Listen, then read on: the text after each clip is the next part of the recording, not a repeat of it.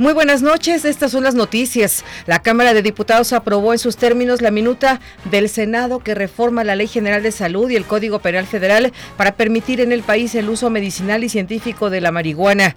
Hacienda dio a conocer sus informes sobre la situación y las finanzas públicas en el primer trimestre del año que muestran un crecimiento superior al esperado. La Procuraduría Federal del Consumidor emitió recomendaciones a las y a los consumidores para que realicen un consumo responsable este Día del Niño, que es el próximo domingo. Elementos de la Secretaría de Seguridad Pública de la Ciudad de México detuvieron a 10 jóvenes por lanzar petardos al interior de un vagón del metro y lesionar a dos policías auxiliares. Les saluda Nora García.